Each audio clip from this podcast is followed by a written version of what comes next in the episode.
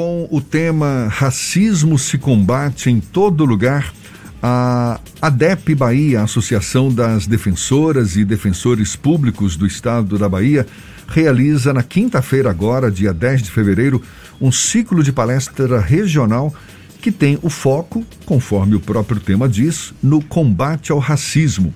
O assunto vem sendo debatido pela categoria em nível nacional desde 2021 e é sobre o assunto que a gente conversa agora com a defensora pública e coordenadora de direitos humanos da Defensoria Pública do Estado da Bahia, Clarissa Verena, nossa convidada mais uma vez aqui no Issa Bahia. Um prazer tê-la aqui conosco. Bom dia, Clarissa. Bom dia, Jefferson. Bom dia, Fernando e todos os ouvintes né, que nos acompanham aí nessa manhã. Me permita só um adendo, Jefferson. Estou como coordenadora né, da Comissão Étnico-Racial da Associação Nacional dos Defensores.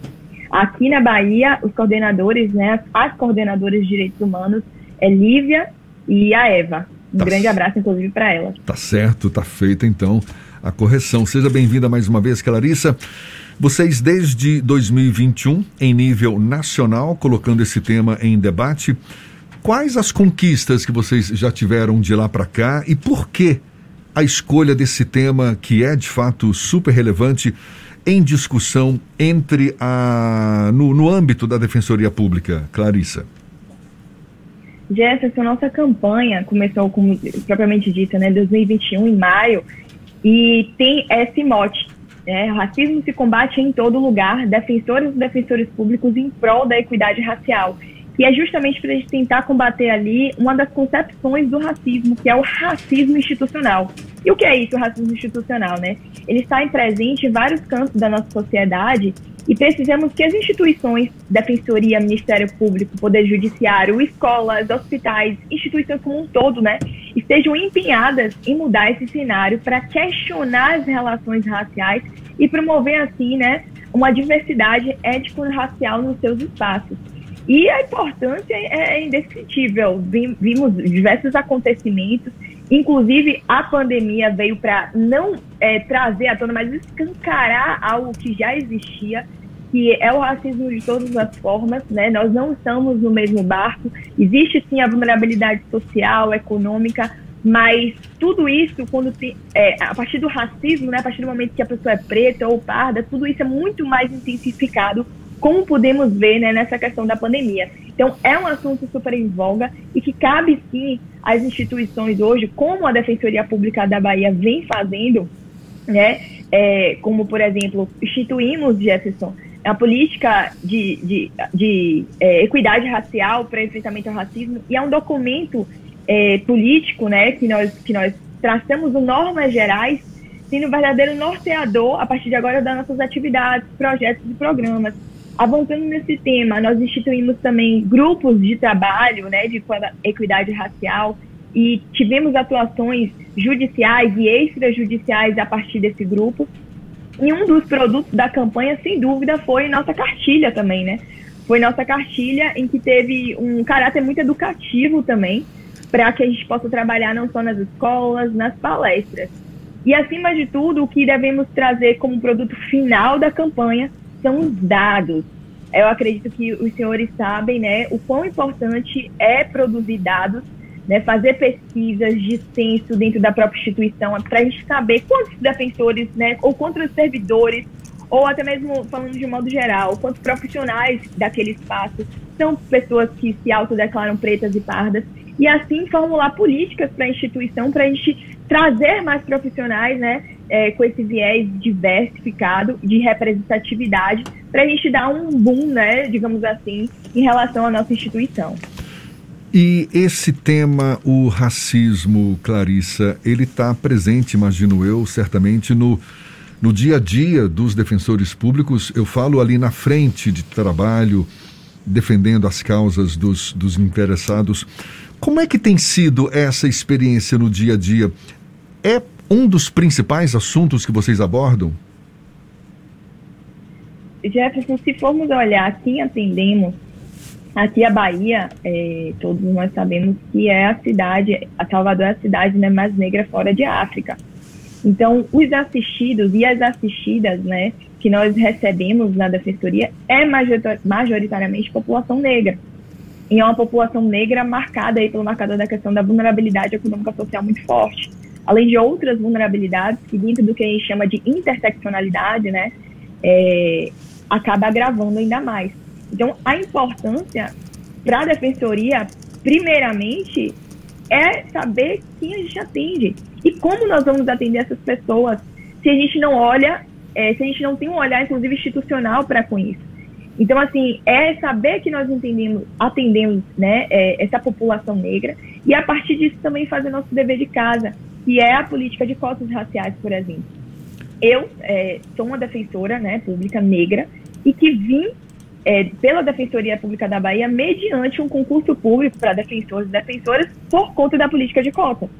Então, eu hoje, tanto 30 e poucas pessoas que passaram junto comigo nesse último concurso de 2017, com certeza nós meximos, de certa forma, com a estrutura da própria instituição. E fora que a administração superior, a própria nossa associação com o presidente Igor encabeçando, é, nós estamos construindo ali juntos, de forma aliada, é, políticas internas para trazer mais de representatividade, para fazer mudanças também, para que pessoas negras ocupem certos cargos de poder, né? E, e a gente é, modifique, de certa forma, o nosso atendimento, um olhar né, antirracista para nossas defesas e isso é um efeito cascata justamente por conta desse compromisso étnico-racial que a instituição passou a adotar. Clarissa, recentemente nós tivemos uma espécie de polêmica devido à aprovação de dois candidatos, salvo me engano, na Defensoria Pública do Rio de Janeiro, através do sistema de cotas, sendo que uma delas, inclusive, já teria sido reprovada em um outro concurso público, justamente por não cumprir é, os requisitos mínimos. Como é que funciona esse debate? Como está esse debate dentro das defensorias públicas de todo o Brasil quanto ao cumprimento dessa política de cotas para o ingresso na própria carreira? É, tudo vai depender do edital, né? O edital, como sabemos, é o que faz lei no concurso, é a lei do concurso. Então, assim, geralmente como é que funciona a política de cotas? Vou falar aqui como funcionou na minha época de concurso aqui na Bahia. Uh, existe, né, duas listas, da ampla concorrência, a lista, né, de pessoas é, da população negra que se inscreve mediante política de cotas. E a partir daí, na primeira prova, né, porque é calcado por quatro provas, a objetiva, a subjetiva, a oral e a de títulos, que é meramente classificatória.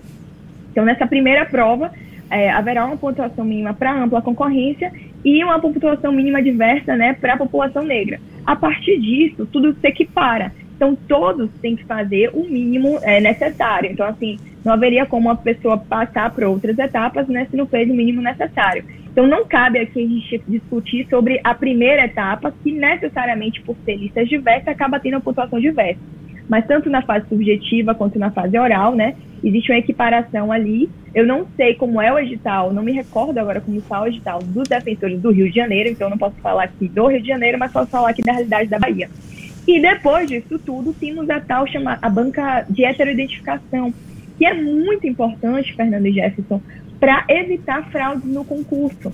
Né? Sabemos que tem gente de boa fé, mas também sabemos que tem gente de má fé que quer entrar por meio de políticas de cotas, mas que não atendem né, aquela questão, o perfil étnico-racial, de, se, é, de ser tanto se autodeclarar, mas que uma outra pessoa na comunidade ali, ou, ou um profissional né, específico que, estuda essa área, possa identificá-lo também como é, uma pessoa preta ou parda, né, que está ali englobada na, na categoria da população negra. Então, isso tudo é, acaba nos salvaguardando, de certa forma, para que é, o concurso assuma a lisura e nós tenhamos é, alcançado o nosso objetivo. É, eu sei que o Rio de Janeiro acabou uh, tomando, dando posse para alguns, agora não vou me recordar o número, mas foi uma quantidade expressiva, de acordo com a realidade do Rio de Janeiro, da população negra, e que, de certa forma, eles estão super contentes em relação a isso. Então, é algo a ser contemplado, é algo a ser é, disseminado mesmo, para que outros estados também comecem, assim como a Bahia já fez, né? Outros estados também é, dêem essa amplitude na política de cotas de forma institucional.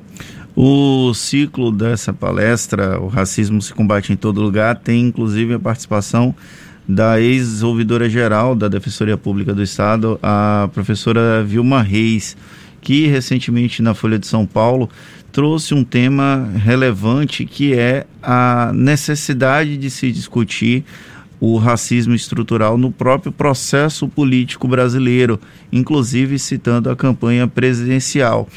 Vocês pretendem, através desse tipo de debate, promover uma discussão profunda sobre o racismo estrutural? A Defensoria Pública, talvez, dentre os órgãos ligados à justiça, talvez seja o mais próximo da população.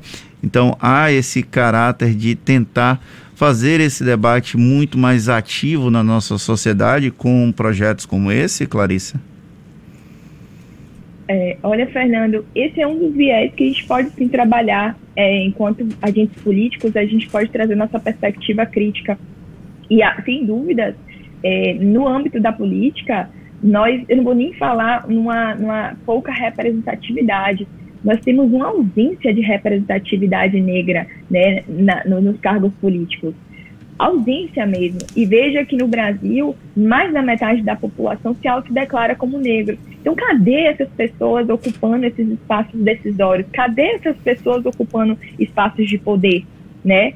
Então, a Vilma Reis, né, vem, ela, ela que é socióloga, ela é nossa ex-ouvidora da Defensoria, não sei se vocês tinham conhecimento, inclusive eu aprendi muito com ela, né, vai estar brilhantando o nosso evento no, no dia 10 de fevereiro, sim.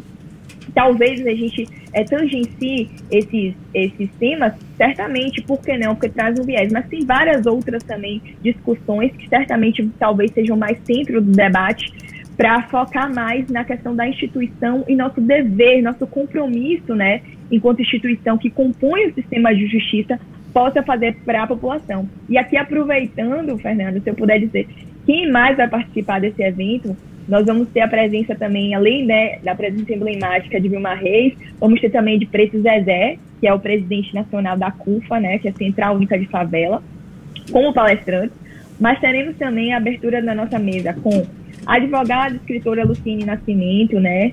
É, vamos ter a queridíssima nossa ouvidora Silene Assis, a deputada Olivia Santana, o vereador Silvio Humberto, né? O presidente do Olodum, é, João Jorge, advogada Dandara Pinho e um defensor convidado que é o Gilmar Bittencourt, né? A qual guardo bastante carinho também. Então, nosso evento vai estar super bacana, vale a pena assistir. Exatamente. Agora, nessa quinta-feira, não é?